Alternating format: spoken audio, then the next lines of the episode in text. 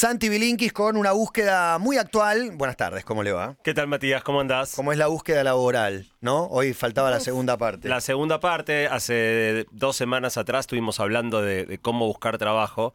Eh, nos ocupamos de las cosas más, este, más filosóficas, ¿no? Habíamos concluido eh, preparando cinco listas. Una que tenía que ver con cuáles son las cosas que te gustan y las, áreas en las que sos fuerte. Otra que era cuáles fueron tus experiencias y las cosas que tenés para ofrecer a, a una compañía o a un eventual empleador. Otra era una lista de los puestos en los que te gustaría trabajar y las empresas en las que crees que te sentirías cómodo.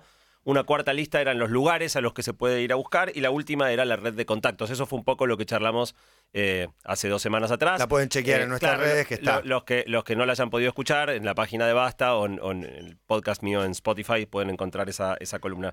¿Hablaste Eh, de redes para buscar trabajo y eso de LinkedIn? Hablamos un po- hablamos bastante sí, de LinkedIn y de la importancia y cómo la mayoría de las personas no la usaba y sin embargo los electores de personal opinaban que era por lejos la red más importante. En los que buscaban laburo, ¿qué usas? Y Twitter, Instagram, ¿qué no mirás al que da trabajo? Sí. Twitter, Instagram, fundamental, LinkedIn. LinkedIn. que Claro, nadie claro. usa. No, y de hecho se volvió como una especie de red social donde la gente también pone contenidos por afuera del trabajo. O sea, Ah, hay ¿sí? influencers de LinkedIn. Hay, eh, totalmente, totalmente. Hay influencers de LinkedIn. Sí, sí. Sos sí, uno de señor. ellos, Santi, me quiero imaginar. Ponele, ponele. eh, digo, ¿Ah, sí? eh, sí, digo, Pero Sos- y tengo activo. muchos seguidores. Tengo mucha, mucha gente que ¿Pero me se sigue en relaciona LinkedIn. con trabajo eso? ¿O, con te- que lo que uno cree que vos podés dar trabajo por ahí, Sí, ¿no? en, en las diferentes redes uno comparte distintas cosas, ¿no? O sea, en Sí. general mis publicaciones de LinkedIn tienen más que ver con mi lado eh, más laboral, eh, pero no es tan estricto, ¿no? O sea... No, eh, como en Instagram que estás... eh, Instagram No, bueno, no pero pará. Fuiste a Madrid a dar una conferencia, es laboral, también es social. Claro, es pero un en, poco en de Instagram todo. te comparto una foto de la Plaza del Sol cuando estaban armando el FanFest para la final de la Champions y en LinkedIn te cuento de la conferencia que di en Casa Claro. de América, bla, bla. Entonces, mismo, misma situación, dos narrativas distintas según la red.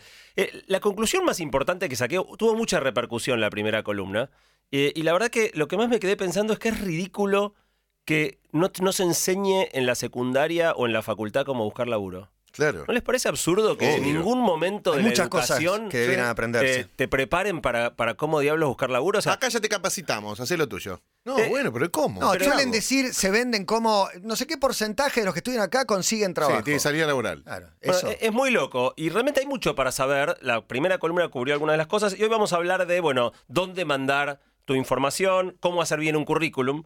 Eh, les anticipo, la gente cree que sabe hacer un currículum y el selecto- los electores opinan que 90% de la gente no sabe hacer currículum. Eh, el envío y seguimiento de las cosas que mandás, manejo de entrevistas, otro tema clave, cómo manejar la entrevista.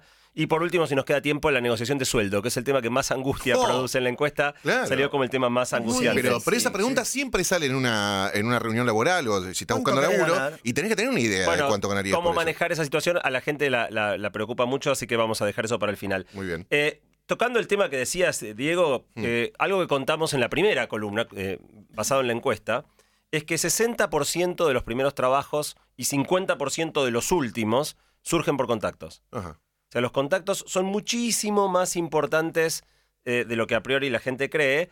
Y entonces, para empezar con esta segunda columna, vamos a agarrar la quinta lista, la última que hicimos, que era la lista de contactos.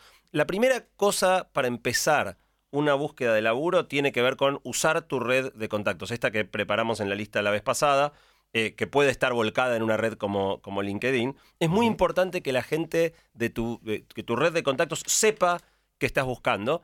Claro. Hay que tener cuidado si ya estás con laburo, ¿no? Es distinto si estás desempleado y podés contarle a todo el mundo que si estás con laburo y hay que ser por ahí un poquito más cuidadoso. Pero todo empieza por los conocidos, sin revolear a lo loco. No sé si a ustedes les pasa recibir mails de gente des- desconocida, mirá, soy fulano de tal. Sí, este, sí, eh, bueno, Mensajes en las redes también. Mensajes en las redes, visitas a la puerta de la radio, todo, Sí, todo claro. junto al mismo Revolear a lo loco no sirve para nada. En general genera más animosidad o negatividad que, que ganas de, de ayudar. Claro. Eh, es muy importante no revolear a lo loco, no mostrarse ni avergonzado, porque no es ninguna vergüenza estar desempleado, ni tampoco desesperado. Eh, sí contarle a la gente de tu círculo, de tu red de contactos, algo acerca de, bueno, un poco lo que charlamos la vez pasada. ¿Qué tipo de trabajo te gustaría tener?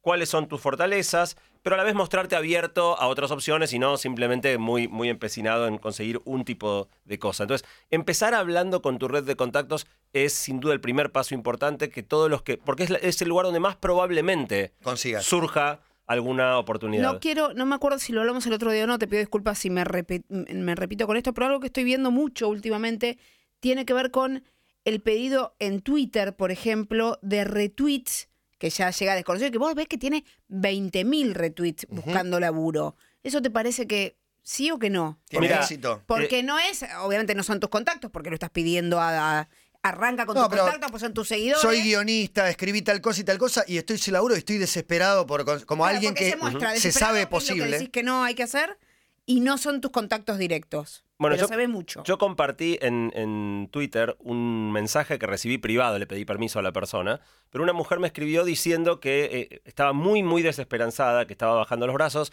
y que escuchar la columna anterior le había devuelto la fuerza, le había hecho ordenarse de otra manera en la búsqueda y que le había servido muchísimo escucharlo. Y claro, cuando...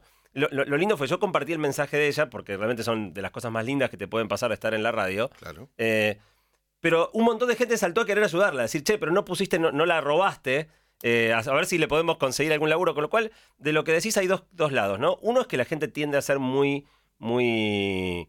a querer ayudar. Solidaria, muy empática. solidaria, pero a la vez es muy poco efectivo. Muy, eh, buscar eh, entre gente desconocida Mirá, es muy, muy poco yo creo que es un efectivo. fenómeno eh, particular y, y menor. Acá en la radio también pasa que alguien cuenta una historia conmovedora de vida y te dice, me quedé sin laburo y hay 10 10 ofertas de laburo en el momento, pero porque te tocó el corazón. Cualquier, si abrimos una bolsa de trabajo y ofrecemos laburo todos los días, no creo que No, funcione. Y, y- y si no es porque estuviste en la radio y justo sensibilizaste, digo, a nadie Claro. le llueven las ofertas de laburo.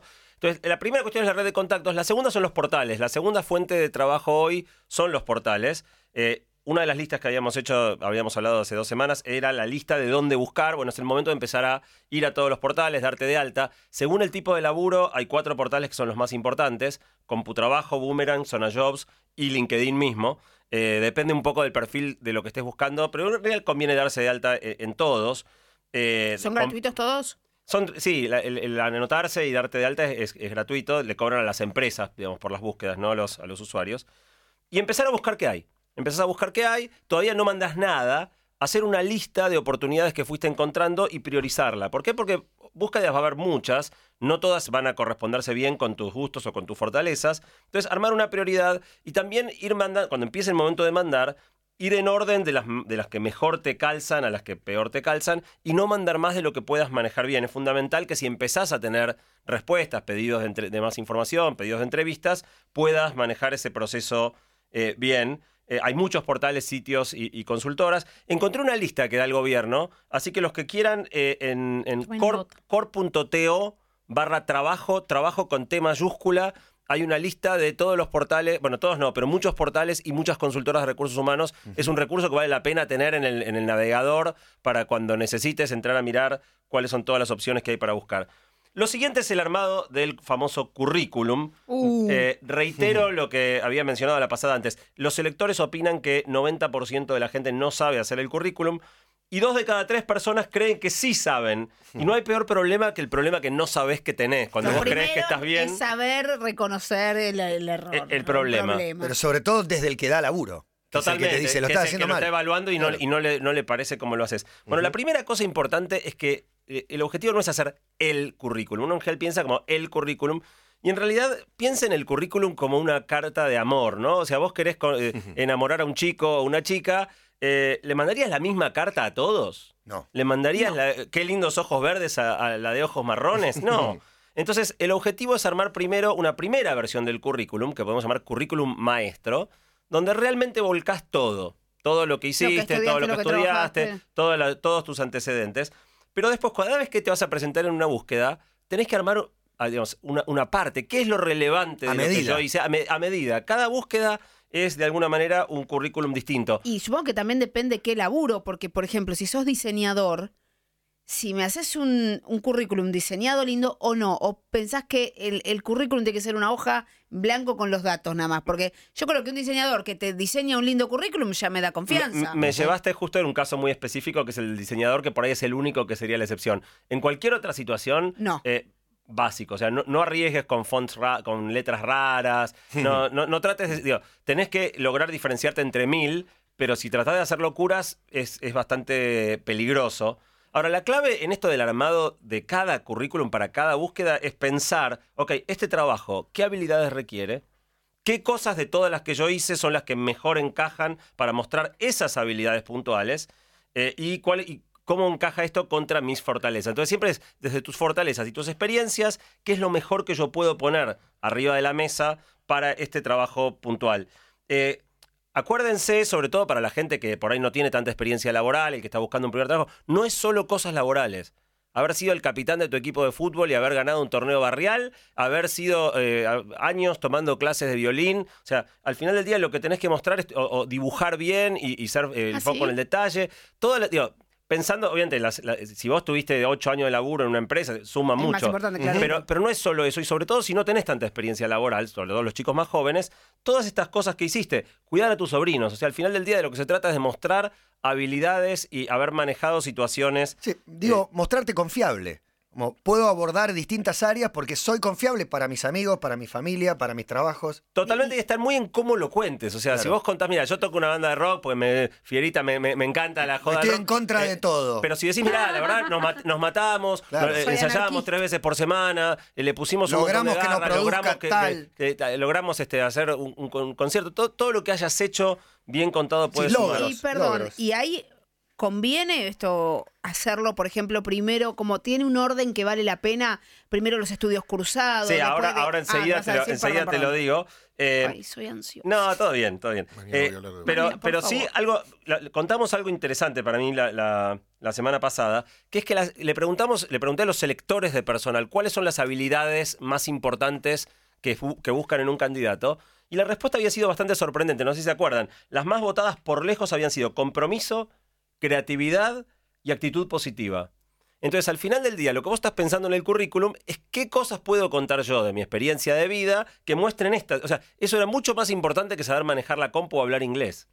Entonces, por eso es que haber tocado en una banda o haber sido capitán de un equipo de fútbol o cualquier cosa que hayas hecho en la vida, si muestra compromiso, muestra creatividad o muestra actitud positiva, suma un montón y es importante que lo, que lo metas también. Yendo a lo que preguntabas, Male, eh, lo- arriba lo importante, o sea, siempre todo tiene que arrancar por lo más importante. Fíjate, hay mucha gente que arriba pone la dirección, la fecha de nacimiento, sí, claro. son datos irrelevantes. O sea, empezá con lo más fuerte porque hay alta probabilidad de que el selector le dedique 10 segundos, o sea, está en una pila de mil. Agarra el tuyo. Tenés No 10 llega lo importante, no te no llega. llega, no llega. Si está abajo, no lo ve. Entonces, arrancá por lo importante que es quién sos.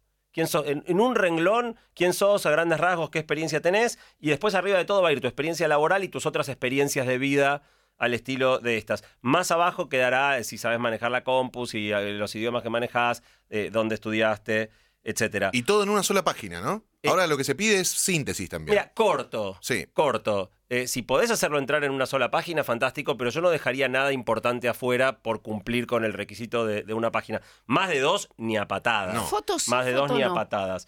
Fotos sí, foto no. Es todo un tema. Es Eh, un debate ahora, ¿no? discriminación. Sí, y demás claro, hay, búsquedas en las cuales específicamente es muy probable que te aclaren que no pongas foto, porque juzgar a partir de la apariencia no, no está muy bueno. Eh, pero todavía la mayoría de las búsquedas Lo piden. eh, o no lo piden, pero, pero lo toleran. Y si lo toleran, yo creo que está bueno poner una foto.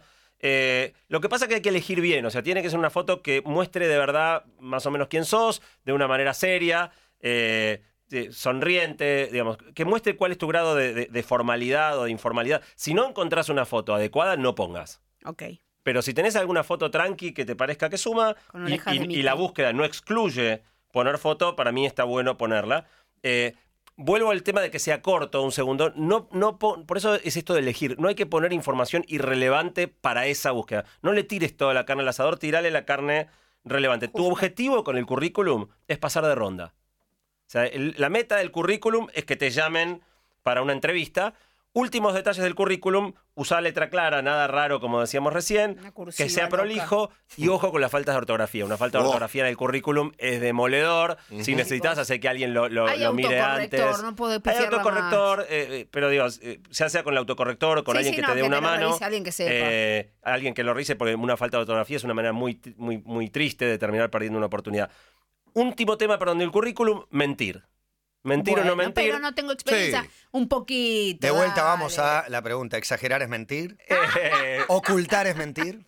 eh, em- No, tenés que contar todo. No, no. Me, me la estás complicando. No, bueno.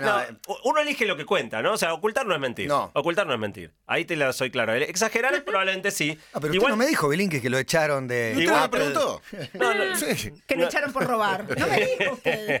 Bueno, 39, en la encuesta te había preguntado yo si la gente había mentido alguna vez en un currículum. Casi 40% de la gente mintió alguna Sí. vez. Sí, obvio. Eh, en general no conviene, no conviene porque la mentira tiene patas cortas y, y un buen Bueno, entrevistador yo, en la yo entrevista. podría mentir entonces. Mua. Ok, Emilce también. ok. Eh, en definitiva, yo creo que es mejor no mentir. Eh, en todo caso, uno puede digo, ocultar, ocultar en el sentido de no, no incluyas las cosas que sientas que te ponen en una posición vulnerable, pero no, inventes cosas que, que no sean verdad porque es bastante fácil que termines desenmascarado. Vamos al siguiente Como paso, fraude. Sí. que es la entrevista. La entrevista. Ay, si, ¿qué me pasaste, si pasaste de, de la primera fase, eh, viene. Lo, si- lo- lo siguiente normalmente es que te citen una entrevista. Y pasa igual que el currículum. La- eh, dos, dos de cada tres personas se sienten cómodas y sin embargo, al revés, los electores, dos de cada tres creen que no saben eh, manejar una entrevista. La clave de una entrevista es la preparación. No hay nada que improvisar, no se puede improvisar nada en una, una entrevista. Entonces, el laburo arranca igual. Volvés a mirar el currículum que preparaste para esa búsqueda. Esto que, que identificaste, cuáles son tus fortalezas y tus experiencias más relevantes para ese trabajo. Y ese tiene que ser el eje de tu entrevista. Yo creo que el arte de un buen eh, manejador de entrevistas es que vos tenés que hablar de lo que fuiste a hablar independientemente de lo que te pregunten. Entonces, gran parte de la cuestión es cómo hago, dadas las preguntas que me hagan. En cada pregunta que te hagan, vos vas con una lista de estas ocho cosas, las tengo que nombrar. Bueno, en la pregunta uno, ¿cuál meto? En la dos, ¿cuál meto? Como un Pero político en un programa de tele. Claro, Exactamente. Eso. En, en otros Exactamente. entrevistados que hemos tenido hace poco también. Bueno. Lograr, lo- lograr hablar de las cosas que, que vos fuiste ah, o que es muy importante que digas. ¿Cómo te llamas? Eh, bueno, yo trabajé, no, boludo. No, no, no, claro. No, bueno, por eso, gran parte es hacerlo bien, ¿no? Que realmente suene una respuesta relevante a la pregunta que te formularon, pero termines apoyándote en tus fortalezas o en tus experiencias que querés contar en ese contexto. También tenés que anticipar tus debilidades. Decíamos, ¿qué pasó? Bueno, te echaron con- por robar. pero, eh, si Ah, empiezan eso, a salir eh. esos, en- esos temas en la entrevista, tenés que estar preparado. Ese es muy extremo, pero, por ejemplo, si pasaste un tiempo largo desempleado, es algo que genera cierta... Digo, vos vas listando una pregunta por lo menos. también? Sí, sí, totalmente. Digo, si es mucho tiempo, te van a preguntar. Entonces, eh, vos no, es importante identificar tus debilidades. Uno, para no sacar vos el tema, si no te lo sacan, de esto mejor no Sí, sí. hablar. Y también estar preparado si te lo sacan, qué explicación vas a dar. Por Sí. ejemplo, No si estuviste un tiempo largo sin trabajar, contar qué cosas hiciste en ese periodo para eh, formarte más, prepararte más cuando tuvieras el siguiente trabajo, tratar de darle una vuelta de tuerca positiva a, a ese tiempo. Y hay maneras también de omitirlos, como por ejemplo, vos podés poner la fecha con el día, el mes y el año en el que laburaste en cada O el empresa. año. Pero si tuviste una brecha, ponele de 11 O- meses, puedes poner solo el año. Podés poner solo el De año y 2009 es verdad, es un buen- 2010, es un buen tucu, dato. eh, no está la brecha. Eh, no dije Es que un muy buen en dato, enero. Claro. Es Gané un un muy buen título por dato. año. Uno fue una copa que no existe, Sí, pero gané un título por año. pero ganó. Muy, muy, muy buen dato. Bueno, y el siguiente paso es practicar. O sea, no tenés que ir a una entrevista sin haber practicado antes. Para eso, digamos, cuanto más ensayes, igual que cuando hacemos las charlas de TDX Río de la Plata, cuanto más ensayás, mejor salen.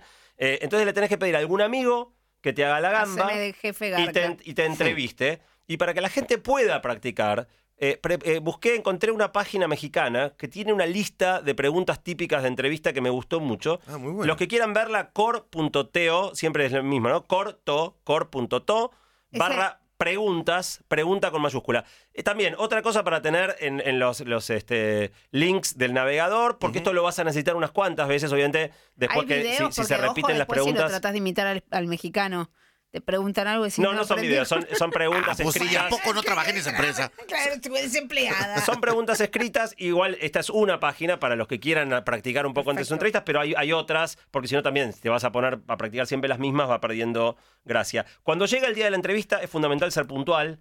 Eh, es tremendo también, otra manera muy antes. triste de perder una oportunidad, llegar tarde a la entrevista, tratar de estar tranquilo, confiado en lo que, en lo que preparaste, ponerte ropa, vos hablabas de la ropa, ponerte ropa eh, que esté alineada con el grado de formalidad de la empresa. Hay empresas que todavía son muy formales, otras que ya son mucho menos. Tratar de averiguar un poco cuál es la onda, cómo se trabaja en ese lugar, ir vestido acorde al contexto de la entrevista. Si te tenés que equivocar, es preferible estar formal de más que formal de menos. Y, y tener también algo muy importante en la preparación, tener preparadas preguntas para hacer. Muchas entrevistadores en algún momento te dicen, che, ¿tenés alguna pregunta para hacer? Y está bueno haber pensado algunas preguntas que tengan que ver con mostrar interés por la compañía, interés por el trabajo eh, y que eh, de alguna manera eh, fuiste preparado. También en la entrevista no conviene mentir. Si te sacan algo que es delicado, este, haber preparado algún tipo de respuesta, pero no, pero no una respuesta mentirosa. El último tema que, que dijimos el tema de la discusión salarial. Eh, Chan. es el, el tema ¿Cómo que, se la, gen- hace? que a la gente más incomoda, de acuerdo a la encuesta. Eh, casi un se- dilema 70% se siente Pido incómodo. poco para que me tomen y después sufro toda mi vida. No, ¿cómo sé cuán- cuál es ¿Cuánto el vale? rango? Sí. ¿Cuánto- Porque me parece que eso es lo que hay que averiguar primero, más o menos cuánto. Sí, lo que pueden- pasa es que normalmente no vas a poder saber. Si uno tiene una idea, si trabajaste antes más o menos cuánto estabas ganando, o sea, ponele que el trabajo paga la quinta parte de lo que ganabas y entonces vos te vas a quedar afuera porque dijiste lo que ganabas antes y este- si paga tanto menos hay algo que probablemente no, No, es, digo, sí, sí. que mejor, Explo- mejor perderlo que eso. encontrarlo. Claro. Entonces, eh, en el fondo la cuestión no es tan complicada. Por un lado, la pregunta no es tan importante. Salvo que contestes una barrabasada, no te van a eliminar por estar un poquito arriba o un poquito abajo. Cuando te preguntan cuánto cobrabas vos, por ejemplo, porque a veces también te, te llaman de un laburo, eh, hay alguna gente que tiene esa suerte, que ya estás laburando, pero te quieren para otra empresa, para otro Sí. puesto. ¿Ellos saben la verdad? No, no ¿O la- siempre no, no tirás tienen una- 20 lucas más No, para que... Las para empresas que- no se facilitan tienen- esa no- data no, sé, tampoco. no es data pública, tienen una idea, o sea, de- nuevo, yo creo que no conviene más- mentir. más si 10. mentís, si mentís hay, hay alta, mucho hay alta posibilidad de que se den cuenta. Lo puedes inflar un poquito, 10%, 15%, Eso, pero no un dato totalmente eh, errado. Y en definitiva decía, no, no tenerle tanto miedo a la pregunta de sueldo, contestar de verdad algo, lo que te parezca que es algo razonable. No inflar lo demás porque podés este, pifiarle, tampoco tirarte a menos porque no hay ninguna razón. Y si realmente el- el- la empresa pensaba pagarte muchísimo menos de lo que vos planteaste, posiblemente no sea el lugar donde querés estar. Porque también querés estar en un lugar idealmente que invierta en la gente y que crea en la gente y que no trate de, de- de explotarte o de, o de maltratarte. También eh, eh, una de las cosas que hicimos en la lista eh, de, de la primera columna es qué cosas son importantes para vos más allá del sueldo. Habíamos hablado de la ubicación, si es que vivís en un lugar alejado, si se puede trabajar remoto, por ahí si tenés chicos, eh, el horario, montones de, de- de aspectos. Entonces está bueno también en la parte de, de si te sacan el tema del sueldo, que aproveches a preguntar un poco estas cosas y mostrar que hay cosas que te importan a vos que van más allá. Muy lindo el sueldo, charlemos un poquito de eso, pero contame un poco también, porque a mí me, eh, algo que me atrajo mucho de esta oportunidad es que está en zona sur y yo vivo en zona sur, eh, llevar a mostrar que a vos te importa más que simplemente el sueldo. Eh, último tema es el seguimiento. Eh, algo que, identifiqué también en la encuesta es que hay mucha gente que se frustra tremendamente cuando no le responden, eh, cuando manda, manda currículum o algo por el estilo y no, no recibe respuesta. Y es algo que los electores dicen que nunca pasa, pero pasa un montón. Los tiempos de respuesta, de acuerdo a los propios selectores, puede, digamos, más 40% dicen responder en el transcurso del primer mes y el 40% de 1 a 3 meses. Con lo cual, prepárate para algo que no, no es que vas a tener una contestación ya, ya, ya, apenas lo mandes. Eh, pero tampoco te quedes de brazos cruzados, o sea, no te pongas impaciente, no te pongas ansioso, no muestres excesiva ansiedad, pero tampoco te quedes de brazos cruzados. Está bueno dos o tres semanas después de que mandaste, tratar de hacer un contacto y decir, mirá, mandé eh, a la búsqueda, eh, ¿qué, qué pasó? ¿Tienen alguna novedad para mí? Una, una cosa importante también es estar disponible. O sea, yo creo que hoy cada vez, a pesar de que tenemos los celulares en todo momento, muchos cada vez usamos menos el teléfono, porque muchas empresas llaman por teléfono. Entonces, si estás en búsqueda laboral, por más que normalmente por ahí no te, no te guste que te estén llamando en cualquier momento, tenés que tener el teléfono prendido, estar atentos. Hoy muchos, hoy muchos chicos no tienen mail, por ejemplo, y es fundamental. Las empresas Claro. todavía se manejan con mail. Si no tenés una cuenta de mail, parte de la preparación una. va a ser abrirte una cuenta de mail y abrirte una cuenta de mail razonable, Santiago Bilinkis arroba no sé cuánto, no aguanteboca este, arroba gmail, Claro. una cuenta razonable que, que dé para el contexto laboral. Y si a los dos meses no te contestaron, asumí que no te van a contestar y, y, digamos, no bajes los brazos, pero seguí explorando otras oportunidades que seguramente aparezcan muchas, muchas otras. Es fundamental, lo hablábamos la vez pasada, no bajonearse, no bajar los brazos. Hay- a veces hay que golpear muchas puertas hasta que alguna se abre y mantener la intensidad de este proceso, de ver la búsqueda de trabajo como un trabajo, que tenés que tener horarios, que arrancás a la mañana, que estás hasta la noche eh, y, no, y no parás, es, es clave. Última cuestión es este, evaluar ofertas. Si tenés una sola, obviamente vas a agarrar lo que puedas. Pero en una de esas, si tenés un poco de suerte, tenés más de una oportunidad. Eh, y acá hay algo que se te puede presentar, que es que una está más alineada con lo que te gusta, pero otra está más alineada con tus fortalezas. Y entonces, ¿qué elegir? Elegir un trabajo que tiene más que ver con las cosas que a vos te interesan o un trabajo que pone en juego más las habilidades en las que sos fuerte. Le pregunté a la gente qué opinaba y eh, dos tercios, 67%, dice que priorizaría lo que le gusta por sobre aquello en lo que es bueno. Y yo creo que hay que hacer al revés. Yo creo que lo más Sos bueno en atención al público, pero te gusta otra cosa y te buscan para atención al público. Por Eh, ponele. Yo creo que es fundamental, si tenés la posibilidad de elegir, eh, elegir el trabajo que ponga en, en juego tus fortalezas, aun cuando no te guste tanto. Si hay algo que te gusta, pero no sos bueno en eso, eh, podés tratar con tiempo de mejorar tus capacidades, de volverte mejor en Pero, eso. pero ¿por qué? Eh, Si hoy está la, iba a decir la dictadura del hacer lo que te gusta, de tenés que ser feliz, digo, un camino para hacer lo que te gusta más rápido puede ser hacer lo que tus fortalezas te manden. Yo- Haciendo eso, después te podés pasar al otro lado. Bueno, fíjate que sí hay una dictadura del hacer lo que te gusta, la mayoría de la gente Sí, opinó eso, y yo por eso me, pa- me pareció muy importante destacar lo contrario, porque es contracultural, va a contramano de lo que la mayoría de, la gente cree. Yo creo que en el trabajo lo más importante que te puede pasar es sentirte idóneo y capaz de responder y resolver bien los desafíos que te plantean.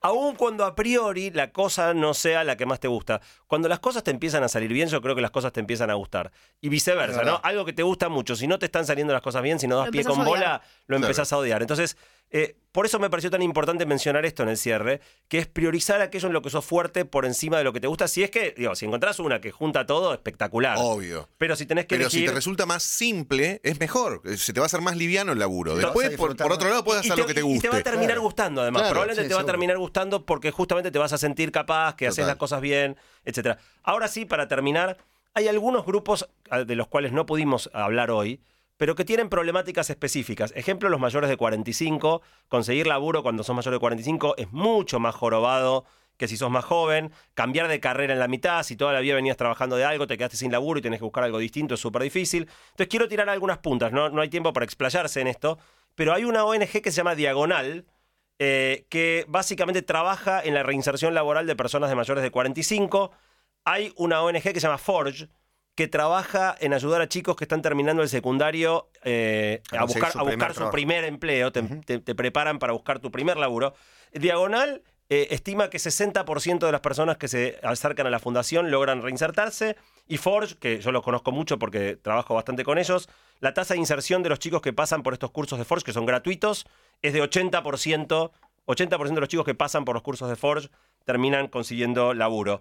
Entonces, eh, ahí hay una más, otro grupo más que es el grupo eh, de gente con discapacidad. También hay una ONG que se llama Discar, que se ocupa de las necesidades laborales de personas con discapacidad. Los datos para ponerse en contacto con todas ellas están en la página de la columna, core.to barra columna, los que quieran entrar a mirar, ahí tienen lo- los links a las páginas web de todos estos lugares. Y finalmente quiero, dejé para el final un, un curso gratuito que diseñó un amigo mío, Leo Piccioli, que tiene un curso gratuito por mail, del cual yo tomé algunas de las ideas que conté en estas dos columnas. También puse el link para los que quieran seguir avanzando o viendo más en profundidad. Pueden anotarse para el curso gratuito de Leo en, acá en la, página de la columna, core.to barra columna, para las necesidades de los mayores, de los eh, que están buscando primer laburo, de los discapacitados o cualquiera que quiera profundizar un poco más. Ojalá sea de muchísima ayuda para la cantidad de gente que nos escucha y que está en la búsqueda laboral. Me escribe una persona que vive afuera y me dice, las empresas grandes hacen una selección con un software.